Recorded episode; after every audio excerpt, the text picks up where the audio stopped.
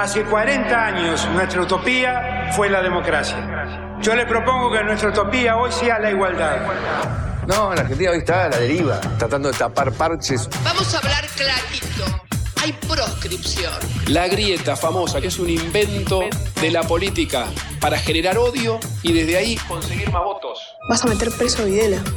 A todos los responsables. Estamos trabajando en armar una estrategia para enfrentar la izquierda a nivel internacional. La izquierda tiene que pelearla y la peleamos todos los días.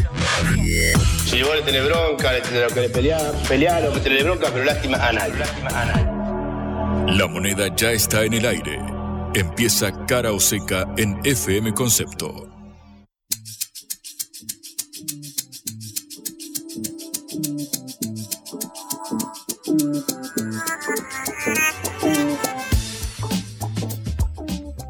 Buenas tardes. Está en esta fecha tan especial del 24 de marzo a 47 años del golpe de Estado en Argentina.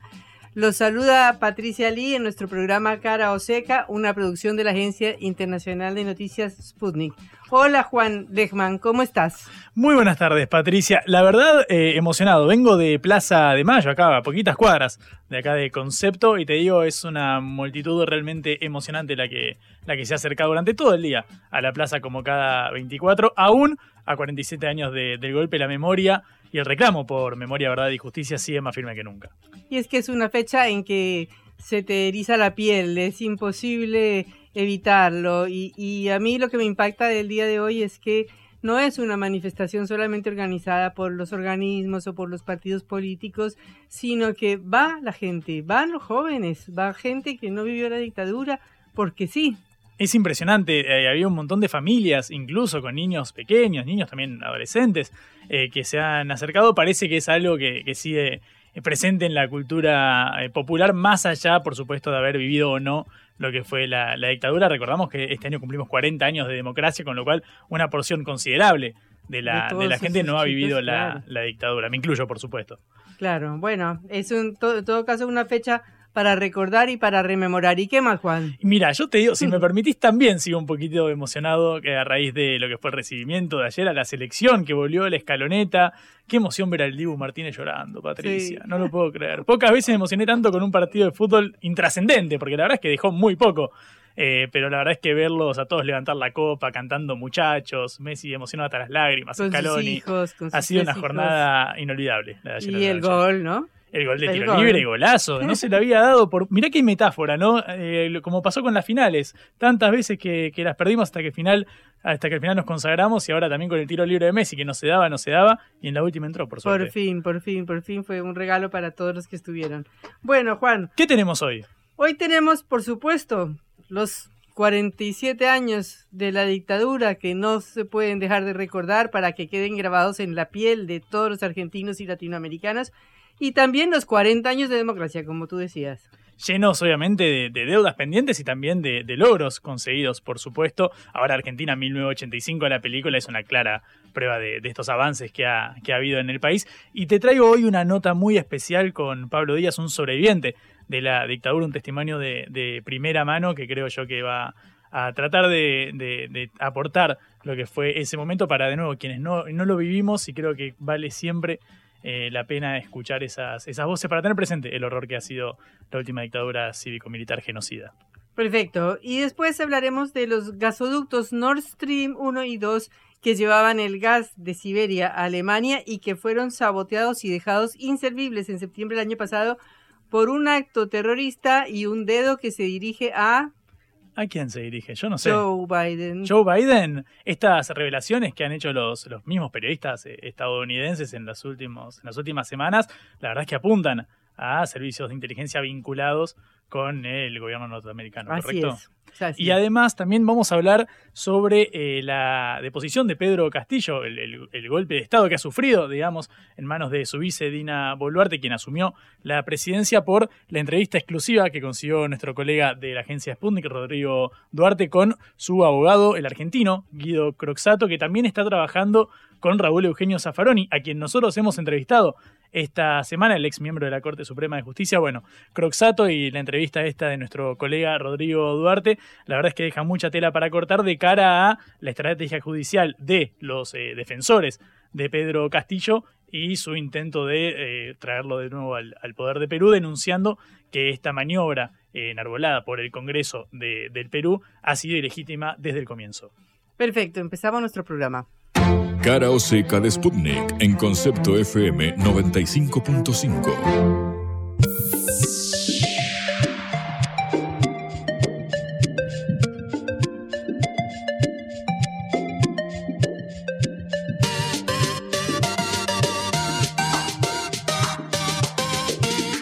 Frente al desaparecido, en tanto esté como tal, es una incógnita el desaparecido. Si el hombre apareciera, bueno, tendrá un tratamiento X. Y si la desaparición se convirtiera en certeza de su fallecimiento, tiene un tratamiento Z. Pero mientras sea desaparecido, no, puede tener ningún tratamiento especial. Es una incógnita, es un desaparecido. No tiene entidad, no está. Ni muerto ni vivo, está desaparecido. Dónde, están, por lo menos. Mi hijo hoy hace 15 meses. ¿Dónde están los bebés? saber dónde están, no que los ¿Por qué no nos dicen a nosotros si están vivos, si están muertos? ¿Por qué no nos dicen? Si le buscamos eso nada más. Que nos, respondan nada más, después nos retiramos. Eh, mi hija estaba embarazada de cinco meses cuando se la llevaron. Mi nieto tiene que haber nacido en agosto del año pasado. Hasta ahora no he podido saber nada de él. Lo único que sabemos es que los chicos nacen, pero se los, eh, pero se los dejan en los establecimientos así, este, casas cunas con NN. Y no podemos encontrarnos nunca con nuestros nietos. Allanaron cuatro veces mi casa. Me llevaron y me torturaron para que dijera dónde estaba mi hijo. Esa es la Argentina que tenemos. No hace falta explicar los audios que acabamos de escuchar. Jorge Rafael Videla diciendo que los desaparecidos no existen, no son una entidad, no son nada, y las madres de Plaza de Mayo reclamando por sus hijos. Este era el horror que se vivía en Argentina a partir del 24 de marzo de 1976. En ese momento no era solo Argentina. unos tres años atrás, eh, al otro lado de la cordillera, Víctor Jara moría, moría Pablo Neruda y era asesinado Salvador Allende. En Argentina se logró una cifra descomunal de 30.000 desaparecidos, Falcon verdes y aviones saliendo y tirando cadáveres desde el cielo. En Bolivia, el general Hugo Banzer destituyó al presidente Juan José Torres, que luego fue asesinado en Buenos Aires. Los militares brasileños ya estaban hace tiempo en el poder, desde el 64 se habían adelantado y en Paraguay Alfredo Stroessner desde el año 58. Somoza todavía estaba en Nicaragua. Y donde no había dictaduras había gobiernos absolutamente sometidos al mandato de Washington como en Colombia o en Venezuela. Todo esto, todos estos golpes que convirtieron al cono sur en un cono de sombra, fueron todos orquestados desde Washington, participando directamente en los golpes, en el Plan Cóndor y en todos los movimientos militares. Pero todo eso cambió. Hoy recordamos una fecha lúgubre, trágica, pero también este año estamos celebrando los 40 años del retorno de la democracia en Argentina. En esas épocas, más o menos a partir de los años 80, todo empezó a cambiar en el continente. En primer lugar, fue derrotado eh, Anastasio Somoza en Nicaragua en 1979, terminando con una dictadura de 35 años. Luego en Argentina los militares se retiraron en el año 83 y eh, hubo elecciones libres por primera vez desde el 76. En Bolivia, en 1982, volvió el gobierno democrático de Hernán Siles Suazo. En Uruguay hubo elecciones en, el año 1984. Y en Brasil hubo las elecciones directas y las elecciones para una nueva constituyente en 1986. Luego fue destituido Stroessner en Paraguay y Pinochet fue el último en irse en 1990. Pero desde entonces hasta hoy se amplió un amplísimo periodo de democracia en todo el continente, que es lo que realmente tenemos que festejar en esta fecha. En ese marco, Argentina ha sido un ejemplo para todos los países del mundo, porque como lo muestra la película 1985 de la que ya hablábamos antes, el el juicio a las juntas de la dictadura militar que se realizó en ese año logró una condena histórica, casi casi que no tiene antecedentes salvo los juicios de Nuremberg contra los nazis en ningún país del mundo. Luego, desafortunadamente, vinieron por un tiempo las leyes de impunidad, de punto final, de obediencia debida y los indultos. pero la presión de toda la población, este sentimiento tan grande que hoy todavía se ve en las calles, fue tan, tan, pero tan grande que a partir del 2001 el Congreso tuvo que anular las leyes de obediencia vía y de punto final y volver a permitir los juicios a los militares. Hasta el día de hoy van casi 300 juicios por crímenes de lesa humanidad y 1.115 condenados. Esto realmente es un ejemplo de la Argentina para el mundo. No pasó en Chile, donde la transición de la dictadura fue pactada y el país sigue hasta hoy, hasta el día de hoy, regido por la constitución de Pinochet. Ni en Brasil, ni en Uruguay, ni en Bolivia, ni en Paraguay. O sea que tenemos que festejar en Argentina en este día nefasto como fecha, pero también recordar esa larga trayectoria de 40 años de democracia. Esto nos marca un continente muy distinto del que era hace 50 años, cuando andaban los Falcon Verdes por las calles secuestrando gente. Pues sí ha habido retrocesos, sí ha habido cambios de gobiernos, pero realmente desde que, nosotros, desde que hay democracia hay una, un recambio, hay elecciones, hay una, una relativa libertad para trabajar, para tener la libertad de prensa, para moverse, para reunirse, para manifestarse, y esto se ha manifestado en que en todos los países de América Latina hay gobiernos de nuevo tipo, gobiernos que ya no responden como las dictaduras militares a los Estados Unidos.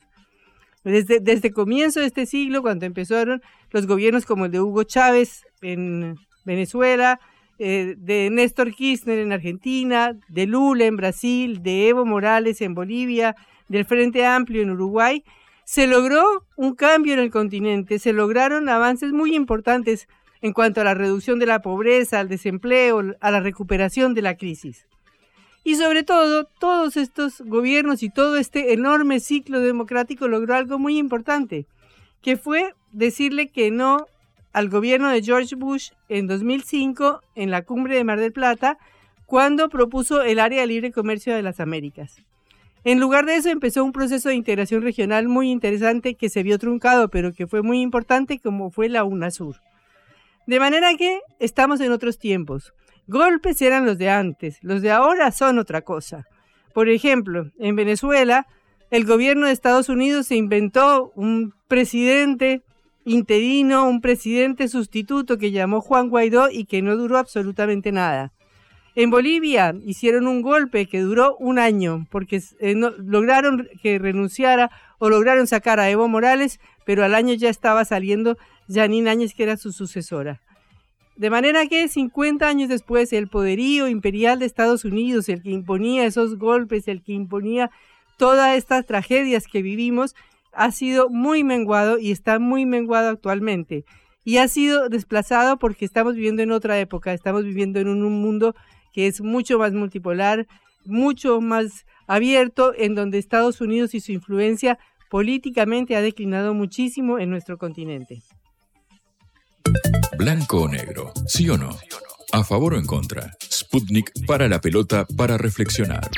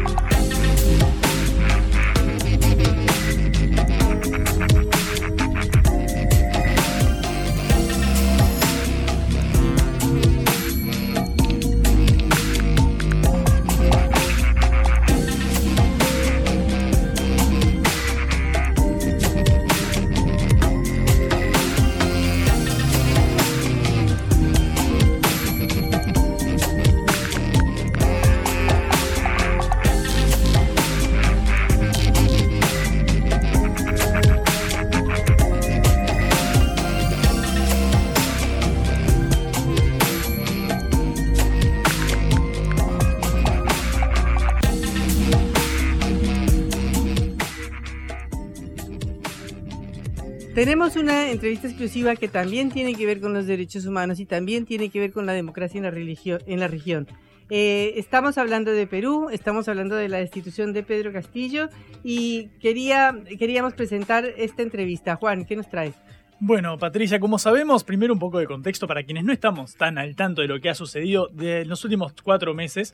A fines del año pasado, el, puntualmente el 7 de diciembre del 2022, Pedro Castillo, el presidente de Perú, fue depuesto y detenido, investigado junto a Aníbal Torres, quien en ese momento era el presidente de su Consejo de Ministros, por los presuntos delitos de rebelión y conspiración, después de anunciar la disolución del Congreso y de establecer un gobierno de excepción, tras, recordamos, un mandato y medio repleto de inestabilidad, de la masiva renovación constante de su gabinete, de, su equipo ministerial.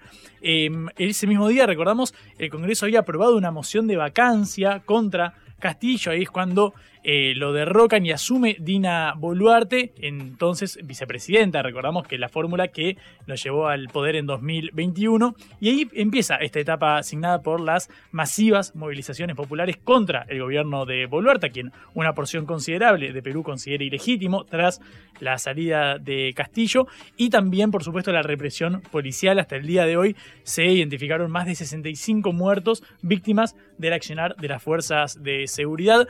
Castillo entonces entonces por ahora permanecerá 18 meses, es decir, un año y medio, en el penal de Barbadillo, donde también está recluido el expresidente Alberto Fujimori, quien, como dato de color, sabemos, permanecía solo en ese penal hasta la llegada del ahora presidente depuesto. Guido Croxato es un abogado argentino y junto con Eugenio Zaffaroni, el ex juez de la Corte Suprema de la Nación Argentina, a quien nosotros entrevistamos este martes, integra el equipo que asesora al eh, expresidente Castillo. En una entrevista con nuestro colega de Rodrigo Duarte, Croxato explicó las irregularidades presentes a lo largo de todo el proceso llevado a cabo por el Congreso, y esto dijo Croxato de nuevo a nuestro colega eh, Rodrigo Duarte.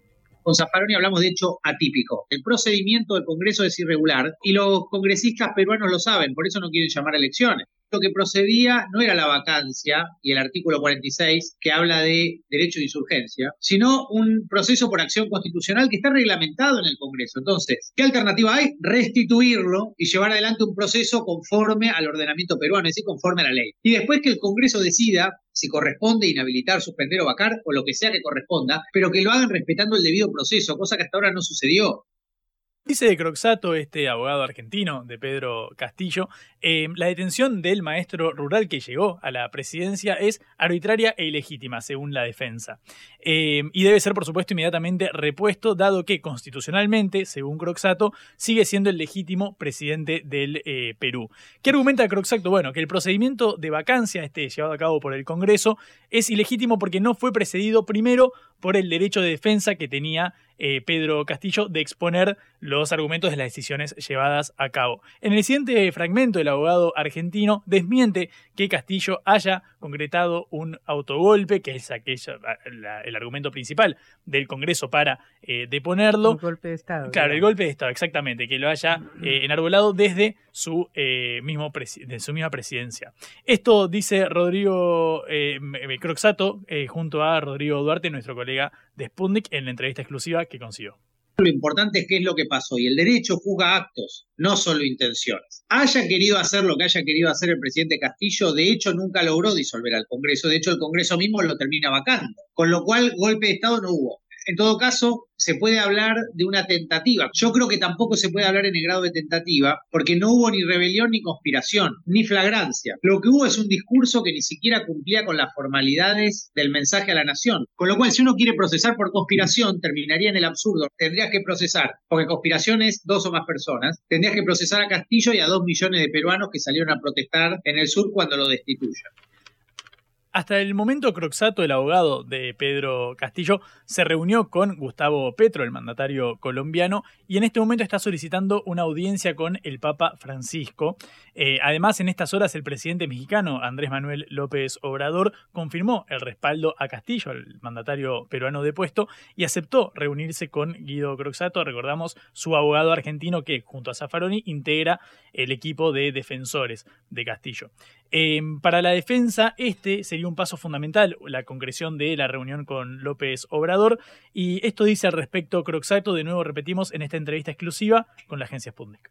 López Obrador junto a Petro es el líder que más fuertemente apoya al presidente Castillo y por eso para mí como abogado de Castillo es vital encontrarme y poder intercambiar ideas eh, con el presidente de México y espero estar próximamente en ese país, naturalmente, sí.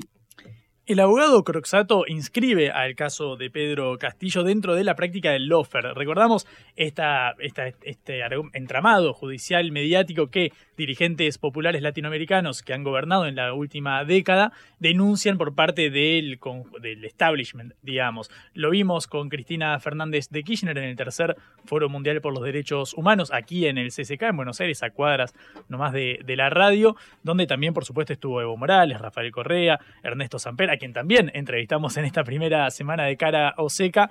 Eh, básicamente lo que argumenta Croxato es que el establishment económico y mediático no toleró que un maestro rural como lo es Castillo se hiciera cargo del rumbo que asume Perú para las próximas décadas. Eh, como dijimos, hasta el momento hubo más de 60 fallecidos producto de la represión policial llevada a cabo desde la asunción de Dina Boluarte, que era la vicepresidenta de la fórmula con la que llegó Castillo a la presidencia.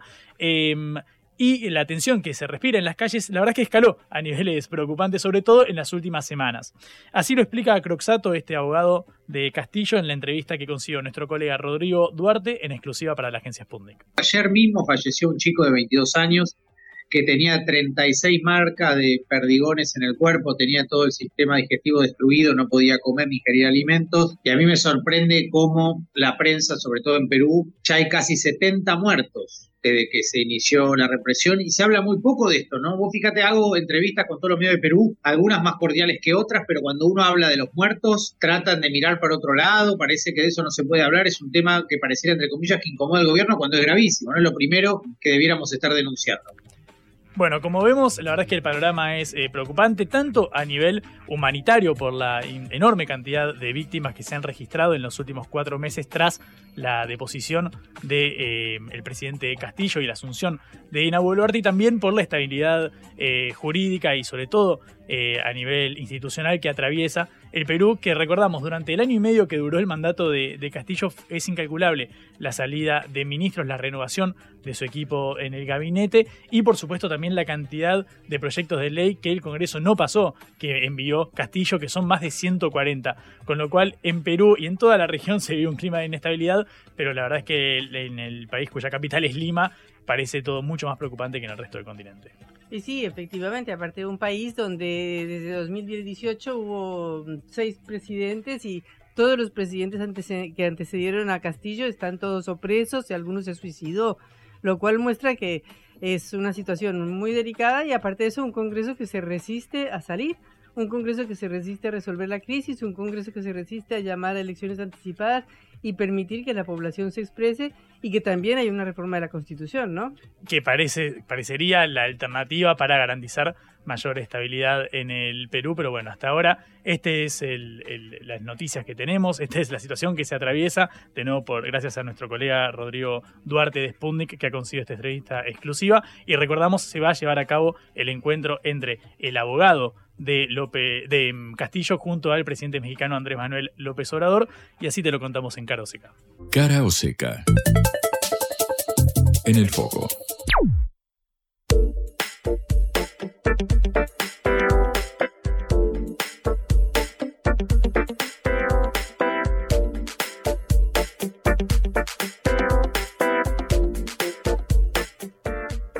Bueno, estamos en un día de eh, recuerdo de lo que fue la trágica dictadura argentina del 24, que se inició el 24 de marzo de 1976 en un día como hoy.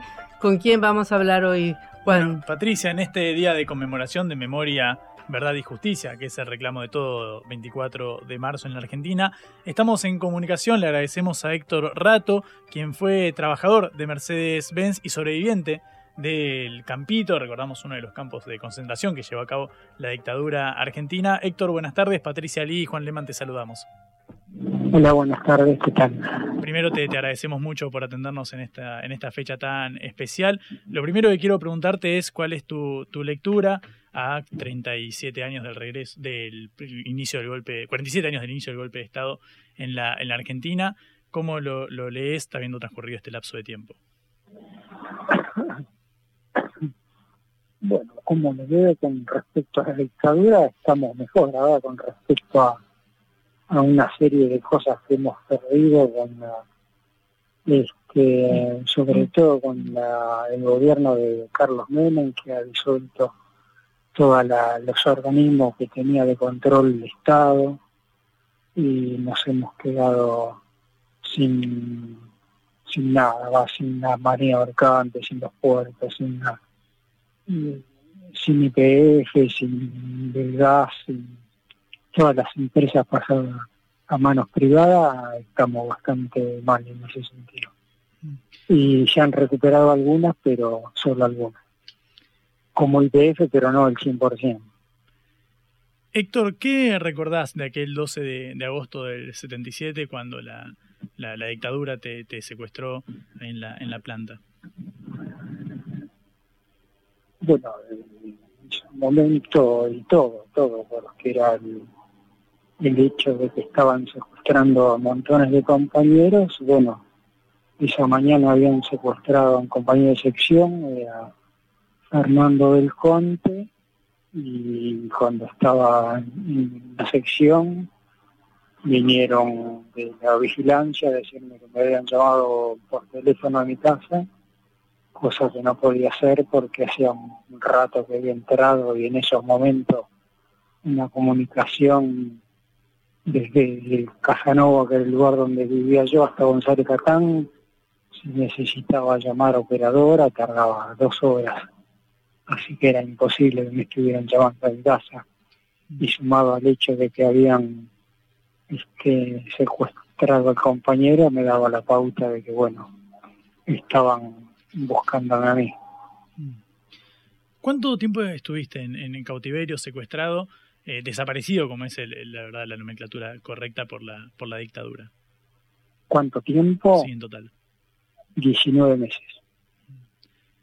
Atravesaste por atravesaste distintos centros de detención, ¿correcto? Incluido Campo de Mayo. Sí, en Campo de Mayo habré estado, no, no estuve mucho, dos semanas más o menos la mayor parte del tiempo en la comisaría de Ramos Mejía. Mm. Te quiero preguntar por la responsabilidad del gerente de producción entonces de, Mercedes, porque la verdad es que eh, llama mucho la atención el hecho de que vayan a buscar a trabajadores que encima están en la, en la planta en el momento de aquella fatídica noche del, del 77. ¿Qué, ¿Cómo pudo avanzar la justicia al, respecto al finalizar la dictadura?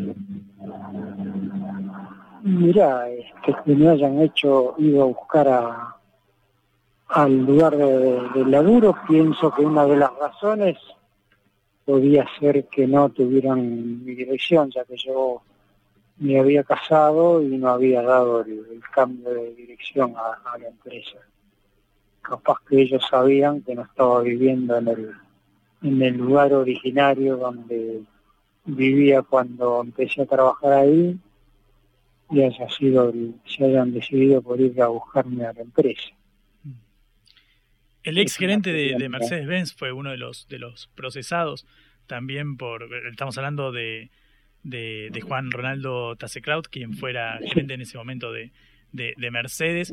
Eh, ¿Para vos esto califica dentro de la, de la pata civil de la, de la dictadura? Digo, todos estuvimos eh, nos sorprendidos, sobre todo quienes quienes somos más, más jóvenes, eh, por la impunidad que han tenido muchos de los, de los civiles vinculados o que de alguna manera fueron beneficiados por la dictadura, sobre todo a raíz de la muerte de, de Blaquier, el, capo de, de, Ledesma. Te pregunto por eso puntualmente por el caso del ex gerente de Mercedes.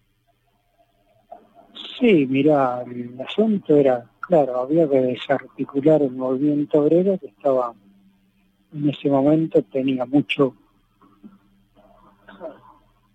este, estaba en toda una evolución muy este, firme con respecto al reclamo de mejoras de, trabajo, mejoras de salario, y era la industria automotriz la que llevaba una cierta ventaja sobre las otras en la cantidad de, reclamos y y en la energía en que poníamos en, todo eso. ¿Para vos la dictadura logró deteriorar y desarticular al movimiento argentino organizado, al movimiento obrero sobre todo, que en, ese momento, a principios de los 70, era uno de los más, de los más fuertes de la región? Sí, lógicamente con los años, en los siete años que estuvieron, desarticularon casi todas las, las cabezas de, los de los gremios, de los este, gremios combativos, porque la mayoría de los gremios estaban en, en manos de los de los este, burócratas sindicales que no eran muy este muy combativos que digamos. Mm. Quiero preguntarte eh, ahora, Héctor, sobre todo eh, vinculando ahora con la, emisión y la, salida de la película Argentina 1985, eh, sobre todo por los juicios históricos llevados a cabo en los, en los tribunales de la Nación. a dos años del, fin de la, de la, dictadura genocida. ¿Crees que esto colabora a visibilizar y sobre todo a, recuperar la memoria en torno a ese, a ese momento, ¿cómo crees que está la, consigna de la memoria, verdad y justicia en estos 40 años de democracia? ¿Cómo evolucionó? Y bueno, mirá, si uno se basa en la cantidad de, gente que ves acá en la plaza, es increíble, es una cantidad infernal de gente que, que se ha acercado a la plaza a hacer los reclamos por todo esto que venimos luchando y la verdad que desde ese punto de vista está todo muy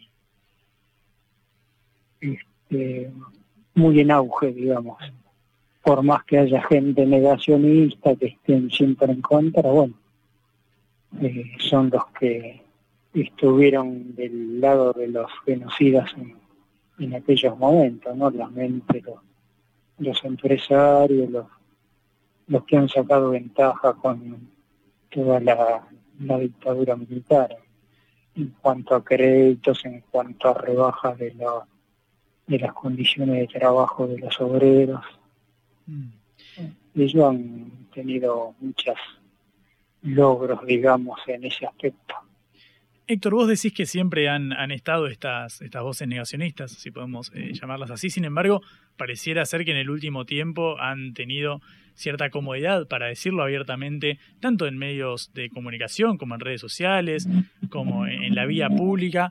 ¿Considerás que hubo algún tipo de, cambio al respecto para que haya más impunidad con respecto a, eh, decir estas, estas, estas cosas negacionistas abiertamente sin necesariamente recibir una inmediata condena social como podría ser hace unos años?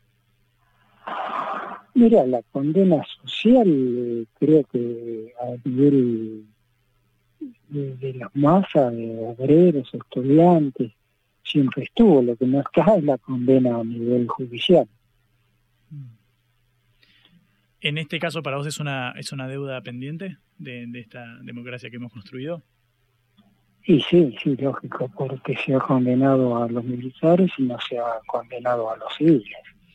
Mm. En muy pocos casos se ha logrado, se ha llegado a condenar a algunos civiles. Mm. Te pregunto ahora con respecto a eh, la, ruptura del consenso democrático, que es aquello a lo que se refirió eh, Cristina Fernández de Kirchner tras el atentado que sufrió, que en teoría nosotros veníamos de un, de un periodo de, más allá de la grieta, la tensión que se respira en las calles, incluso del 2001 de que se vayan todos, nunca habíamos pasado a un momento donde se pusiera en juego la vida de los, dirigentes eh, llegados, que llegaron al poder por vía democrática. Eh, ¿Para vos constituyó un punto de, de quiebre ese momento, pensando sobre todo en la ardua labor que, costó eh, llegar al 10 de diciembre del 83? Bueno, es que con el macrismo la, la, judicialización de la gente que está en contra de los intereses de ellos ha sido bárbara, ha cambiado los jueces por decreto, ha hecho todo una mafia, digamos, dentro del Poder Judicial que este, sigue estando vigente, impune, y no ha sido removida por este gobierno y bueno, en ese aspecto estamos muy mal. Cuando pensamos en el rol de los, de los jóvenes, eh, entre quienes me, incluyo, yo tengo 25 años, la verdad, y gracias a, haber leído o haber estudiado y, demás, pero por interés propio, eh, me, interesó el, el, hecho de la dictadura y la conciencia sobre el rol de la, de la democracia. ¿Qué crees que hace falta para transmitirle eh, hoy a, jóvenes quizás simpatizantes de, Javier Milei o de, López Murphy, quizás de, dirigentes que abiertamente dicen que no hubo 30.000 desaparecidos o hablan de los dos demonios, teorías que creíamos eh, enterradas. ¿Qué, ¿Cuál crees que es la labor ahora de la dirigencia política para tratar de, recuperar aquellos valores que designaron estos 40 años de democracia? Bueno, el asunto es concientizar ahora a la gente esa que piensa que está del lado de mi ley o piensa que nunca hubo 30.000 desaparecidos, que son negacionistas, creo que eso no los concientiza más, tenés que concientizar a los que están en el nivel de, descreimiento, pero no de apoyo a todas esas teorías, a toda esa gente, si es que se le puede llamar gente. Mm. Héctor, te agradecemos mucho por estos minutos con Caro Seca, con la agencia Sputnik acá en Concepto. Te mandamos un fuerte abrazo. Bueno, muy bien, muchas gracias a ustedes por difundir. Ah. La vuelta al mundo en la vuelta a casa.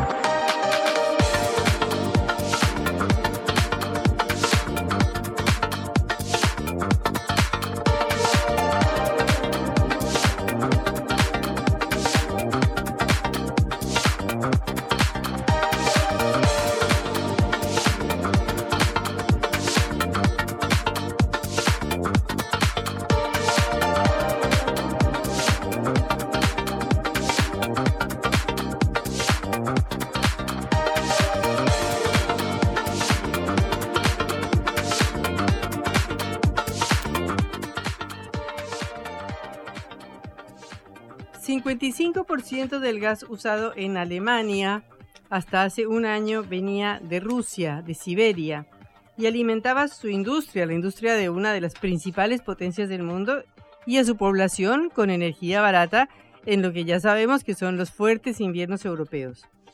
Esto terminó en septiembre del año pasado, el 26 de septiembre, cuando aparecieron unas enormes burbujas en el mar Báltico que fueron la muestra, la prueba de que habían eh, logrado eh, colocar explosivos que dejaron inservibles los gasoductos Nord Stream 1 y Nord Stream 2. Estos dos gasoductos, el primero que estaba en funcionamiento hace tiempo y el segundo que estaba por ser inaugurado, llevaban el gas ruso desde Siberia hasta los puertos alemanes por el mar Báltico. ¿Quién lo hizo?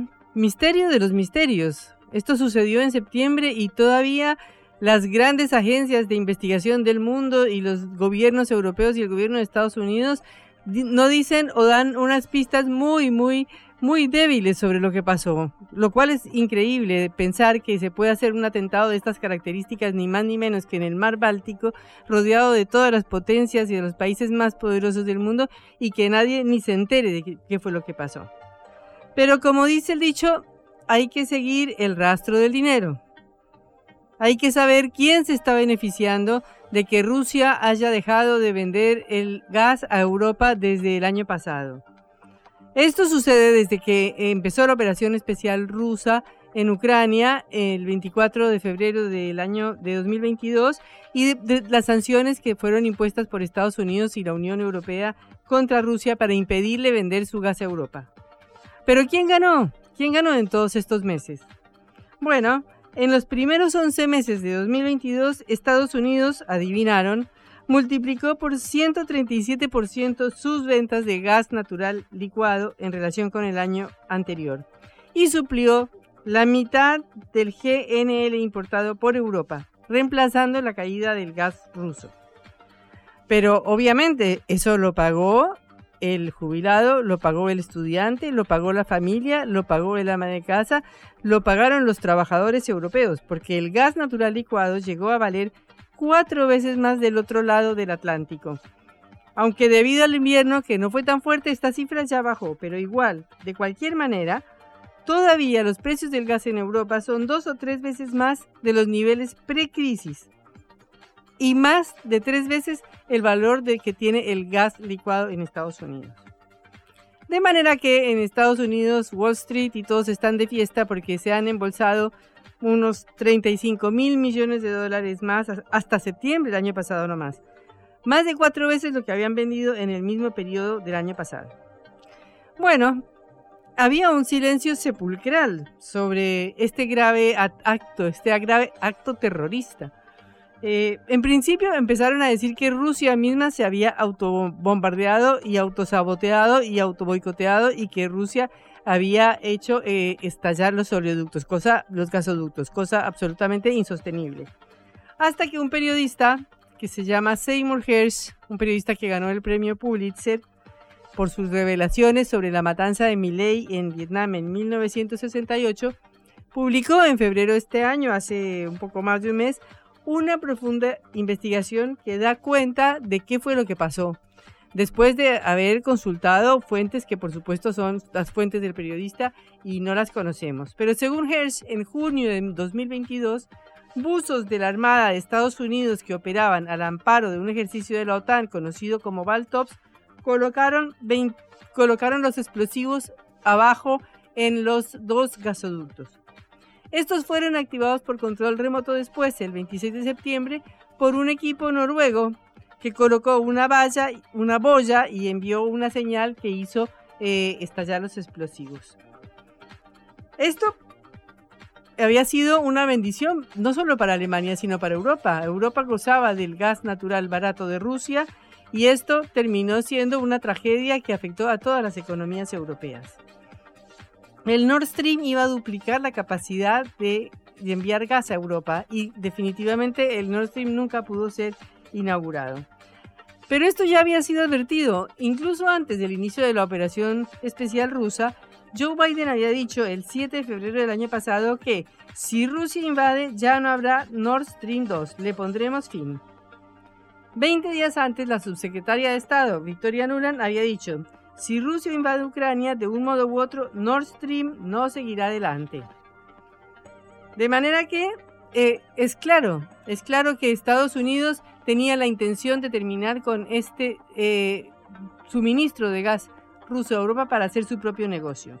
Anthony Blinken, el secretario de Estado, dijo, es una oportunidad única para eliminar de una vez por todas la dependencia de la energía rusa y por lo tanto quitarle a Vladimir Putin el arma de la energía como medio para avanzar en sus designios imperiales.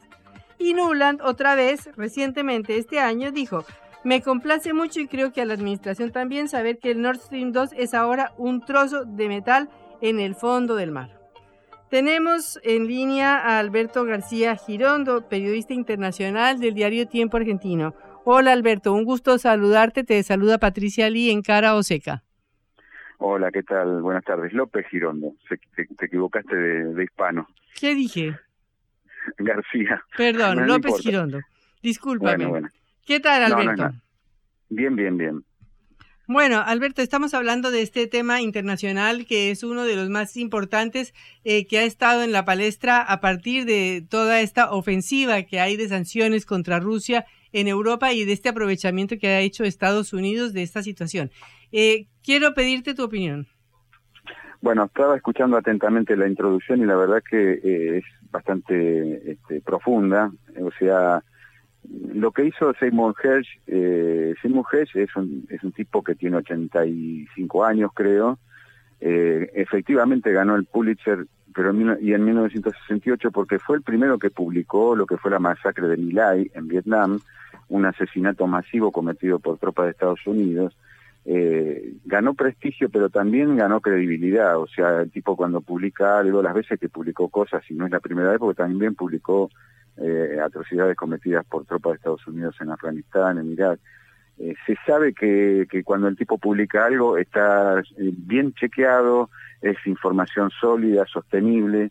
Entonces, la información de él generó un, un gran este, eh, problema para tanto para Estados Unidos como para Alemania, porque lo, lo que hay en, torno de, este, de estos gasoductos, no, digamos, hace años que se sabe que a Estados Unidos estos gasoductos le molestaban, eh, a punto tal que ya desde la época de Donald Trump eh, hizo una gira por Europa, el expresidente, eh, hablando de las ventajas de comprar el gas licuado a Estados Unidos, de la inconveniencia de autorizar el Nord Stream 1 y luego de autorizar el Nord Stream 2, que finalmente no entró nunca en funcionamiento.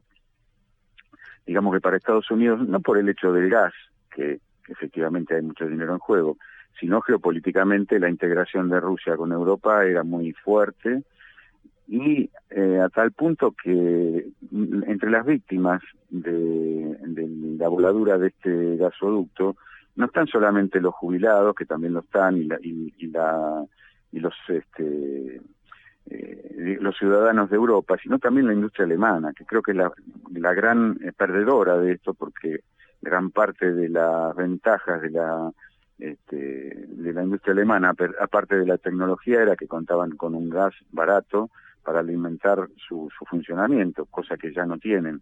Entonces, eh, bueno, de hecho creo que este fin de semana entra en crisis el Deutsche Bank eh, y una de las razones también es, aparte de la crisis bancaria, el hecho de que Alemania está perdiendo vigor como, como potencia económica.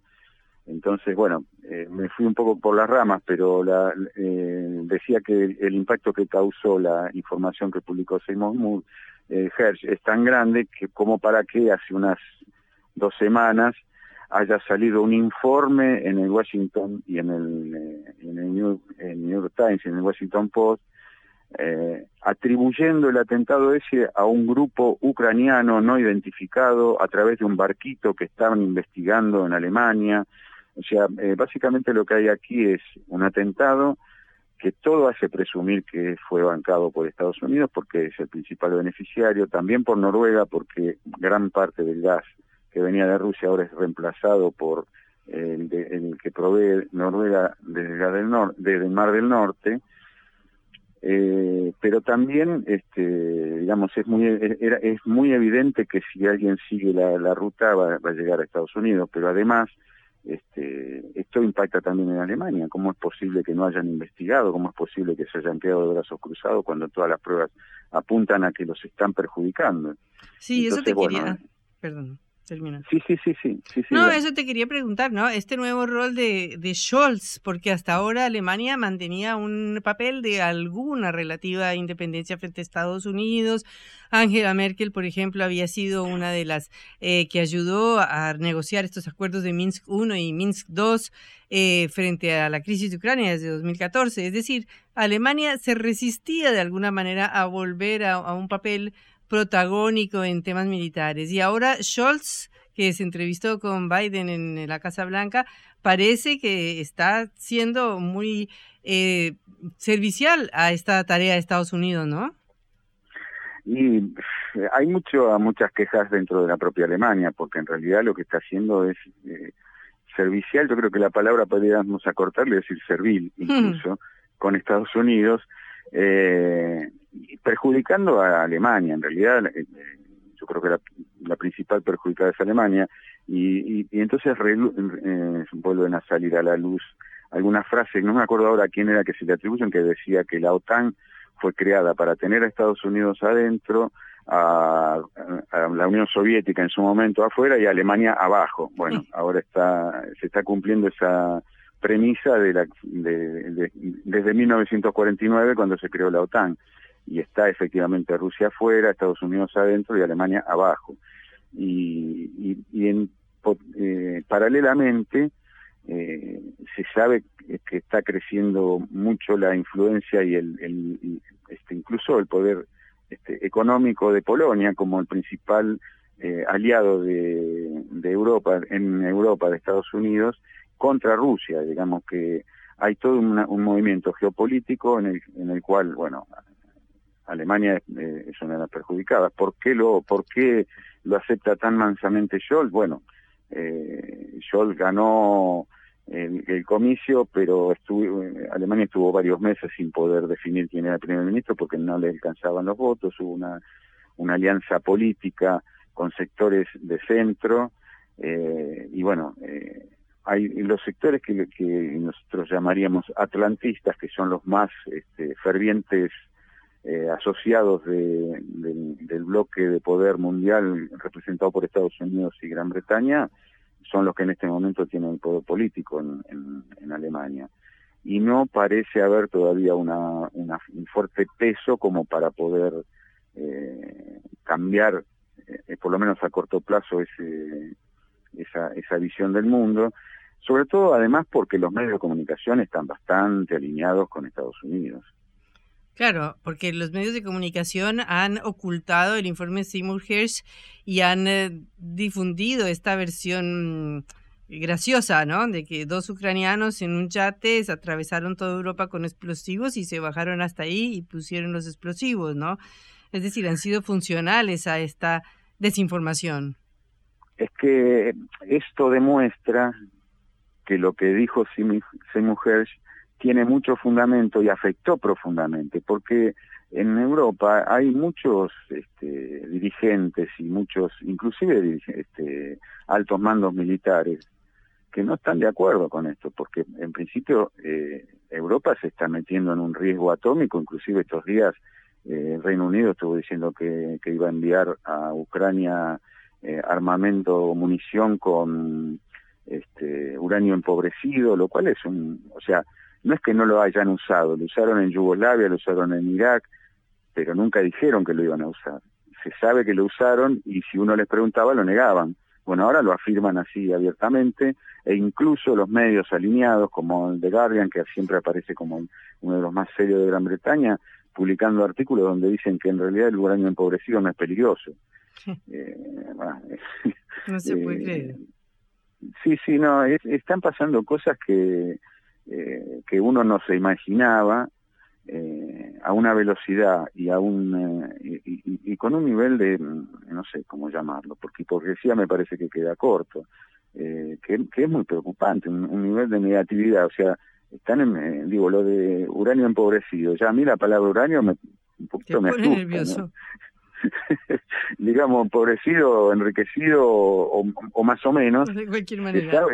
claro se sabe que es radiactivo pero bueno, eh, el escenario en el que se está moviendo Europa es ese y, bueno, el rol de Alemania parece, por lo menos parece este, extraño, parece haber dado un, vuelco muy grande.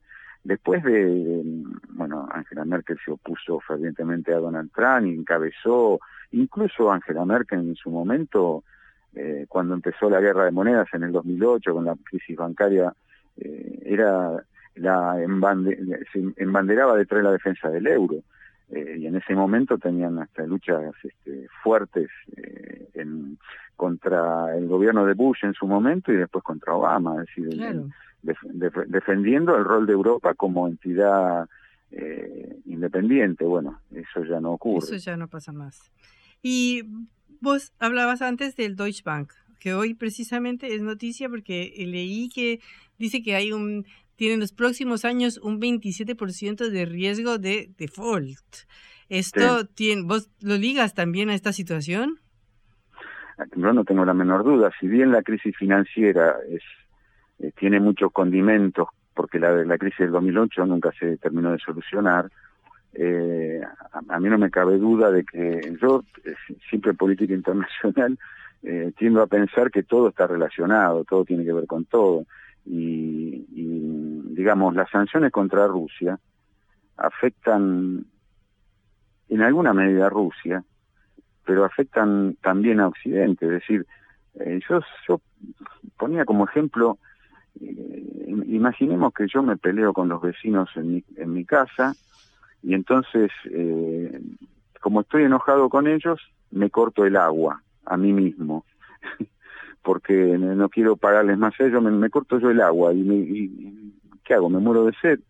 Bueno, Europa lo que hizo fue sancionar a Rusia, eh, bloqueando la posibilidad de comprarle combustible, energía, eh, gas, inclusive de tener relaciones comerciales, fertilizantes, bueno, podemos hablar de mil cosas de eso.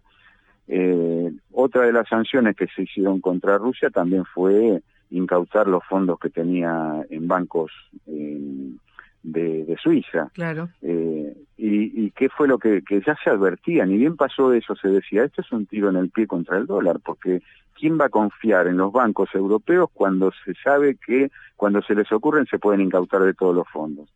Entonces, eso, en un, se suponía que, o por lo menos las advertencias hablaban de que a largo plazo, bueno, el plazo no era tan largo, ya está ocurriendo que este, bueno, hay fondos que se están retirando y hay eh, el hecho de las sanciones contra Rusia también aceleró algo que ya venía ocurriendo, pero que es que hay una parte importante del comercio internacional que ya se dejó de hacer en dólares. De hecho, Rusia ahora comercia en rublos, con India comercia en, las dos monedas, con China comercia en yuan y en rublos. O sea, el dólar dejó de ya de tener el peso que tenía y eso de alguna manera lo pagan las economías occidentales. Esto no quiere decir que América Latina está al margen de todo eso, pero el, Deutsche Bank es uno de los bueno, digamos que, que, los primeros bancos fueron el Banco de Estados Unidos y el, y el, Credit Suisse. Y ahora pasó ahora le toca, Deutsche Bank. Claro, es que es que se está extendiendo como una mancha de aceite esto. Claro. Y, y, y, no se sabe dónde puede terminar, ese es el punto. Y yo creo que que, que, el, que, el, que el problema financiero es mucho más grave aún que, que, lo que estamos eh, viendo. Alberto, te agradezco muchísimo tu tiempo eh, para Cara Oseca y esperamos tenerte otra vez en nuestro programa. Muchísimas gracias. Bueno, con, con mucho gusto. Hasta luego. Bueno, eh, nos despedimos, Juan. ¿Quiénes hicimos hoy, Caroseca? Llegamos esta primera semana de esta producción de la agencia Sputnik en concepto. Hicimos Cara Seca, Augusto Macías en la producción, Celeste Vázquez en la operación y nuestra capitana, Patricia Lee, eh, presentando este programa. Nos encontramos el lunes, misma hora, mismo lugar. Bueno, que tengan un lindo fin de semana. Hasta el lunes. Vamos a hablar clarito. La guerra contra las drogas ha fracasado. Se ha producido un genocidio en mi continente. Tenemos nosotros que plantar una sola voz, y que América Latina, el Caribe, le diga a los Estados Unidos de Norteamérica, no más golpismo. Y se aplica lo que decía Tolstoy, un gobierno que no procura la justicia no es más que una banda de malhechores. Qué cosa rara que diga gracias a la vida a pesar del dolor, porque mi hija dio la vida sabiendo que había que cambiar. La vi ahí que, brillaba, que sobresaltaba en ese estadio hermoso y no lo pensé y, y la fui a besar. La vida está llena de tropezones y de fracasos, pero es hermosa. Cara seca